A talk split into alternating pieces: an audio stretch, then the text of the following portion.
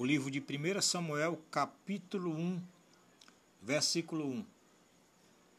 Fala sobre Eucana e suas mulheres. Inclusive, Ana foi mãe do profeta Samuel. E o título dessa pregação aqui, desse, desse, dessa explanação é A Força de um Clamor. A força de um clamor é o título dessa pregação de hoje. Então diz assim a palavra do Senhor. Houve um homem em Ramataim Zofim, da região montanhosa de Efraim, cujo nome era Eucana, filho de Jeroão, filho de Eliú, filho de Tou, filho de Zuf, Efraimita. Tinha ele duas mulheres. Uma se chamava Ana e a outra Penina. Penina tinha filhos, Ana, porém, não os tinha. Este homem subia da, da cidade de ano em ano a adorar o Senhor e sacrificar ao Senhor dos Exércitos, em Siló Estavam ali os dois filhos de Eli, Ofni e Finéas, como sacerdotes do Senhor.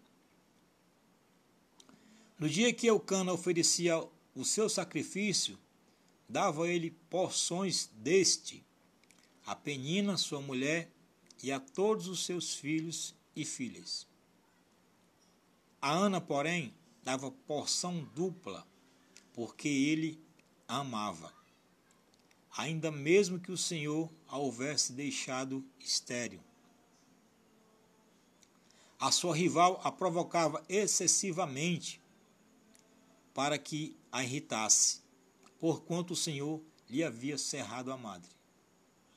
E assim o fazia ele de ano em ano, e todas as vezes que Ana subia à casa do Senhor, a outra a irritava, pelo que chorava e não comia. Então Eucana, seu marido, lhe disse: Ana, por que choras? E por que não comes? E por que estás de coração triste? Não te sou eu melhor do que dez filhos? Essas foram as indagações de seu marido Eucana quando Ana não comia de tristeza por não ter filhos.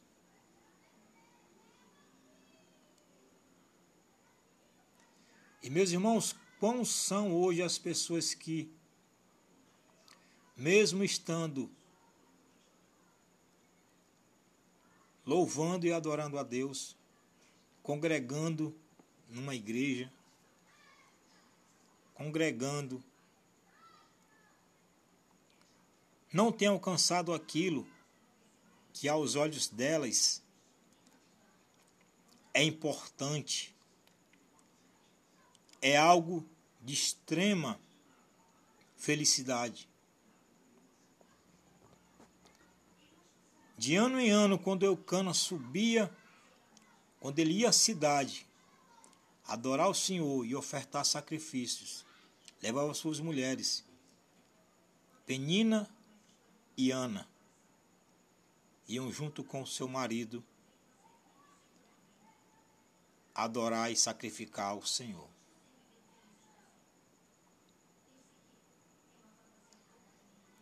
Penina, pela sua condição de uma mulher fértil, ela não via problemas nenhum, não tinha vergonha nenhuma perante a sociedade pois naquele tempo era motivo de, de honra uma mulher dar filho a seu marido. E quanto mais filhos ela dava ao marido, mais ela era bem vista por ser uma mulher fértil e que dava descendência numerosa ao seu marido.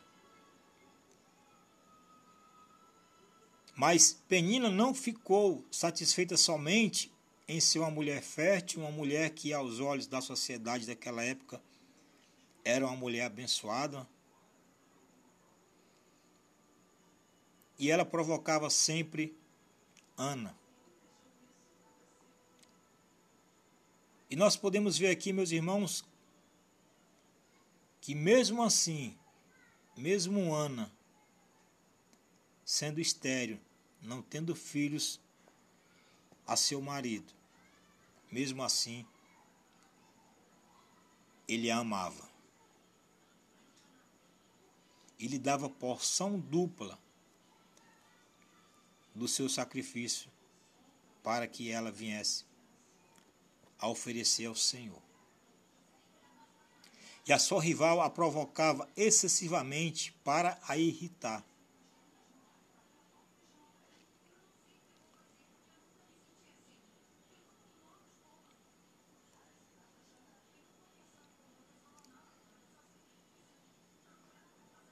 E de ano em ano ele subia todas as vezes, e Ana subia à casa do Senhor e a outra a irritava. Pelo que chorava e não comia. E depois desse episódio nós temos que Ana ela toma uma atitude. Ana tem visto que aquilo que ela tem feito todos os anos tem sido como que um ritual, como que um costume, como dizemos aqui no Será, uma mania, um cesto, como dissemos aqui. Pessoa que costumeiramente faz algo, nós chamamos de cesto. Outros chamam que um tique, né? um tique que a pessoa fica sempre repetindo. E assim era. Ana, todo ano, ela fazia esse ritual.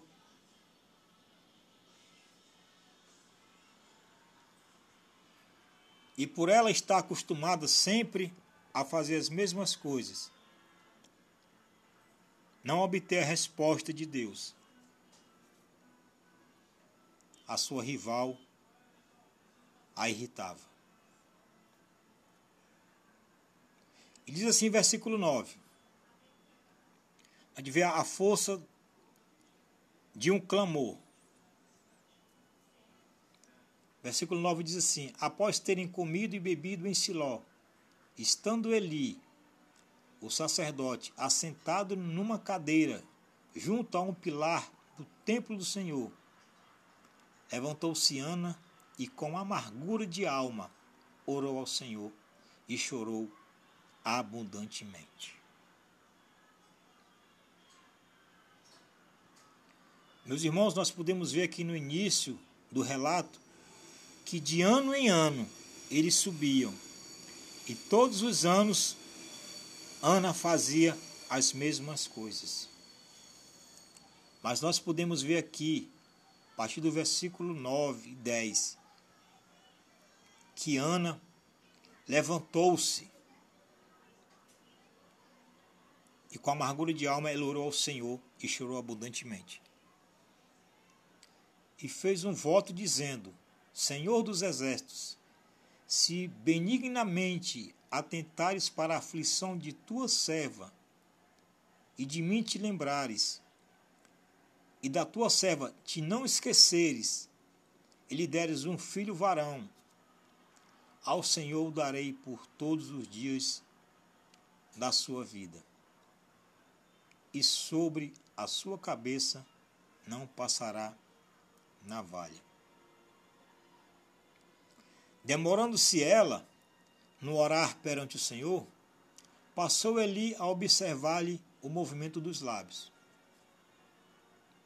Porquanto Ana só no coração falava, seus lábios se moviam, porém não se lhe ouvia voz nenhuma.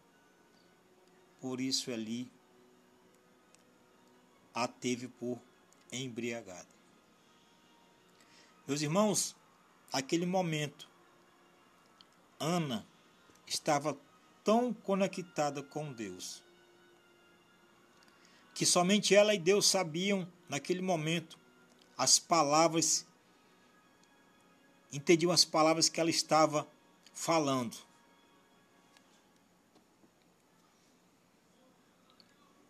Profeta ficou olhando, mas não conseguiu identificar as palavras que aquela mulher falava. Tamanho era o empenho que ela tinha em mostrar para Deus a sua necessidade. O seu clamor foi tão grande, tão forte, que o profeta não entendeu, mas Deus entendeu. Isso nos remete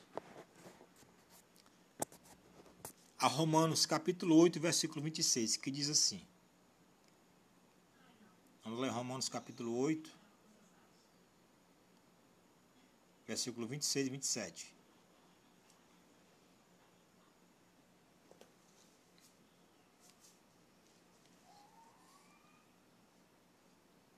Também o Espírito semelhantemente nos assiste em nossa fraqueza, porque não sabemos orar como convém, mas o mesmo Espírito intercede sobremaneira, com gemidos inexprimíveis.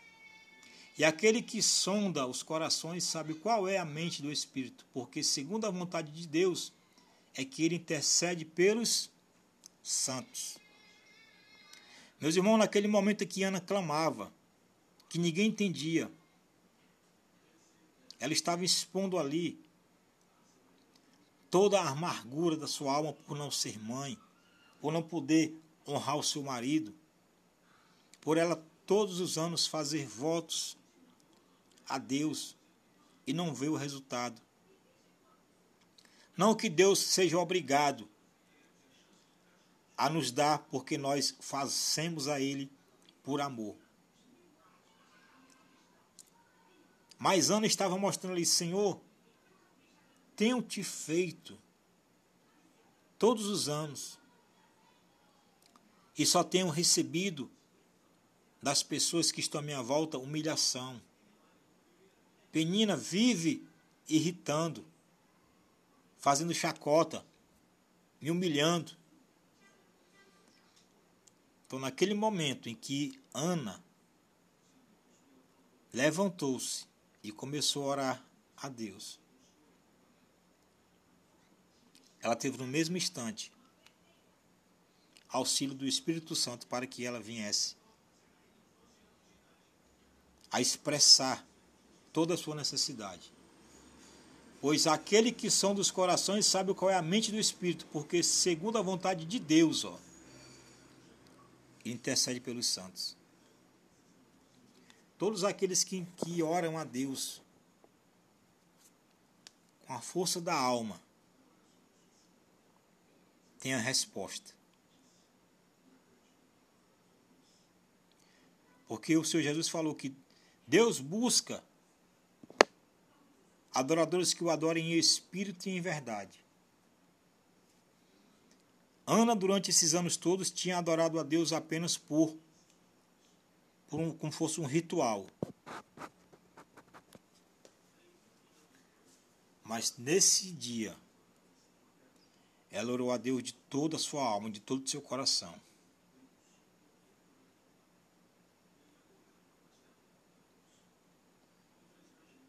E fez um voto com Deus. De que se ele o desse um filho varão, ao Senhor o daria por todos os dias da sua vida, e sobre sua cabeça não passaria navalha.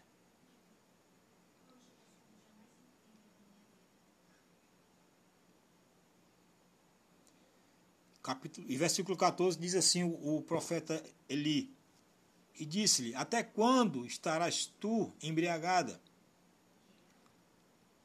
Aparta-te esse vinho.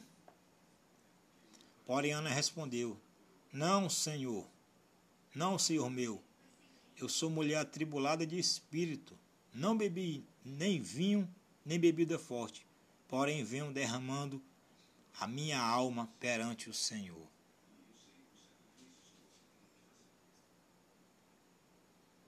Meus irmãos, quando nós derramamos a nossa alma perante o Senhor, Ele nos dá a resposta.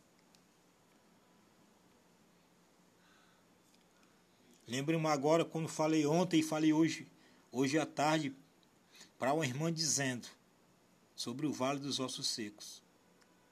Quando o Senhor colocou ele em espírito no meio do vale e perguntou: Porventura podem reviver esses ossos? E ele falou: Senhor, tu o sabes. Então Deus disse: profetiza.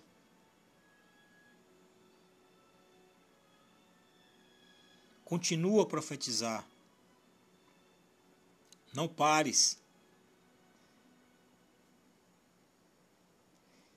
Enquanto Ezequiel profetizava, escutou o barulho de ossos e viu o osso batendo, cada osso com seu osso. Viu os ossos se encaixando, os esqueletos sendo formados. E quanto mais ele profetizava, viu-se crescendo tendões. E continuou profetizando. E viu-se nascer carne. E profetizou e viu nascer pele.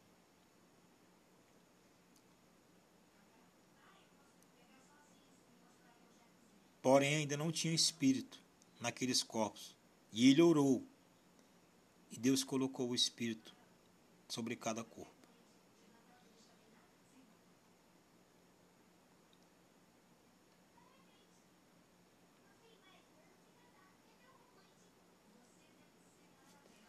Então, meus irmãos, Ana, nesse momento, ela expressou para Deus não somente a sua vergonha, não somente a dor da sua alma, mas ela mostrou confiança e dependência total nas mãos de Deus.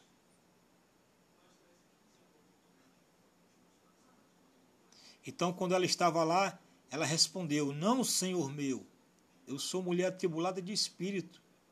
Eu não bebi vinho nem bebida forte, porém venho derramando a minha alma perante o Senhor. Não temas, pois não sou, pois a tua serva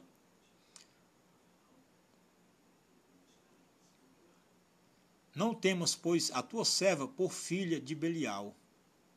Ou seja, não ponhas tua, tua serva por filha de Belial porque pelo excesso da minha ansiedade e da minha aflição é que tenho falado até agora. Então lhe respondeu Eli: Vai-te em paz, e o Deus de Israel te conceda a petição que lhe fizeste. E disse ela: Ache a tua serva mercê diante de ti, Assim a mulher se foi seu caminho e comeu, e o seu semblante já não era triste.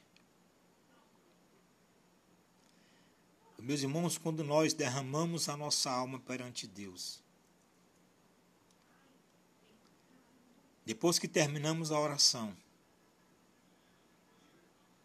muda o nosso semblante, muda o nosso aspecto, muda o nosso espírito. Dá-nos confiança, dá-nos certeza de que Deus responde. Quando derramamos a alma, através da oração, através de gemidos inexprimíveis, através de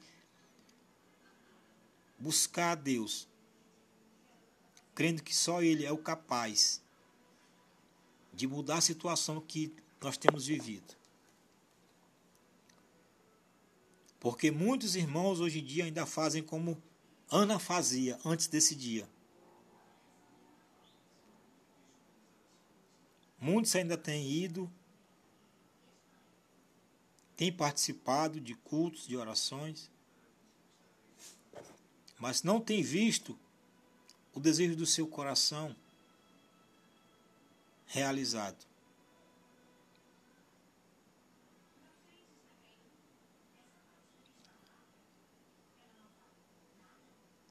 Então, meu irmão e minha irmã, faça como fez Ana. Mude as suas atitudes. Não se conforme apenas em ir ao templo. Deus ele conhece a nossa necessidade, ele conhece as nossas fraquezas. Mas temos que manifestar a ele em sinal de confiança.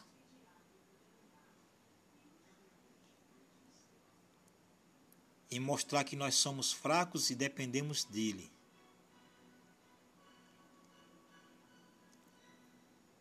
Que, como disse o apóstolo Paulo,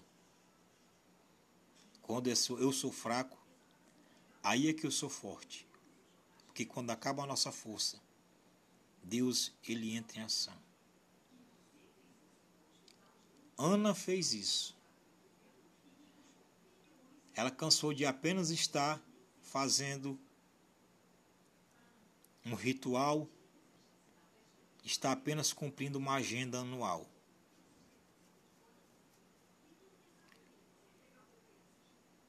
ela fez além.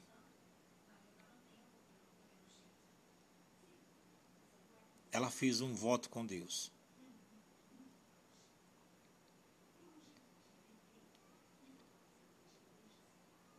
E será que quando nós pedimos algo a Deus,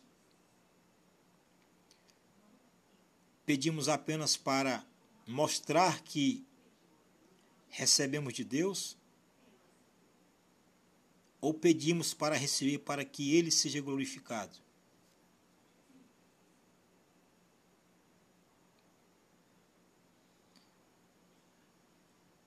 Não à toa Tiago disse: Pedis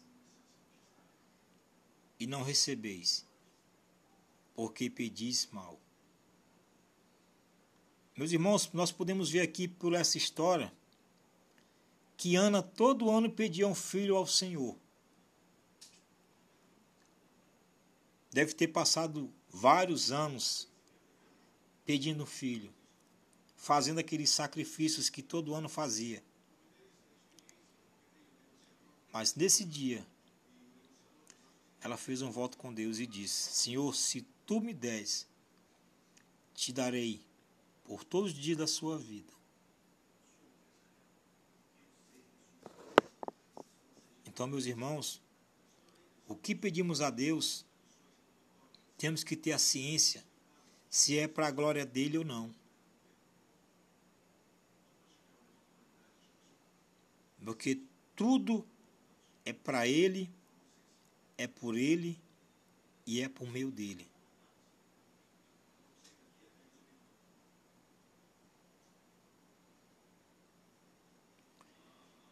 Então, quando você for pedir a Deus uma cura, uma restauração na família, no casamento,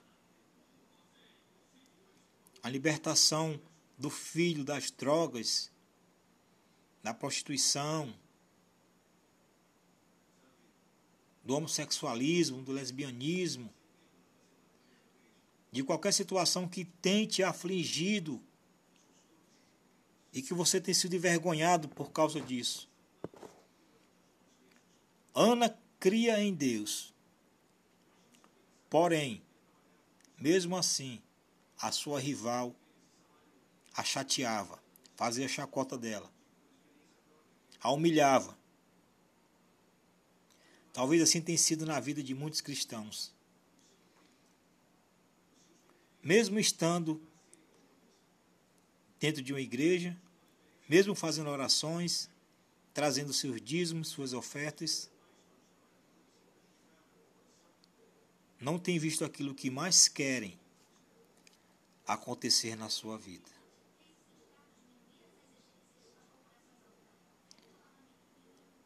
Então mude o seu pensamento, mude a sua atitude assim como fez Ana. Peça para que, quando Deus fizer um milagre na tua vida, que seja para a honra e glória dele. Entrega a tua família nas mãos de Deus. Entrega a tua saúde. Teus caminhos. E ele fará o milagre acontecer com certeza na sua vida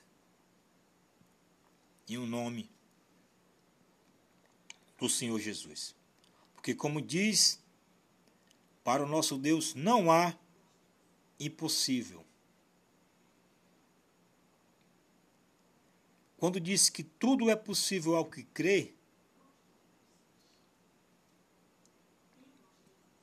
crê como creu Ana. Crê de todo o seu coração, de toda a tua alma, de todo o teu entendimento.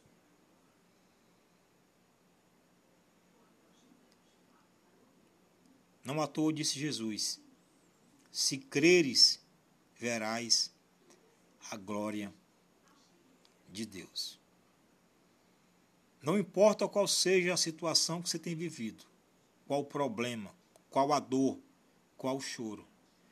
Se você crê de fato e de verdade,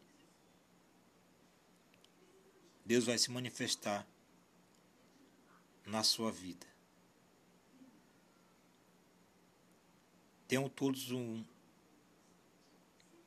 essa consciência.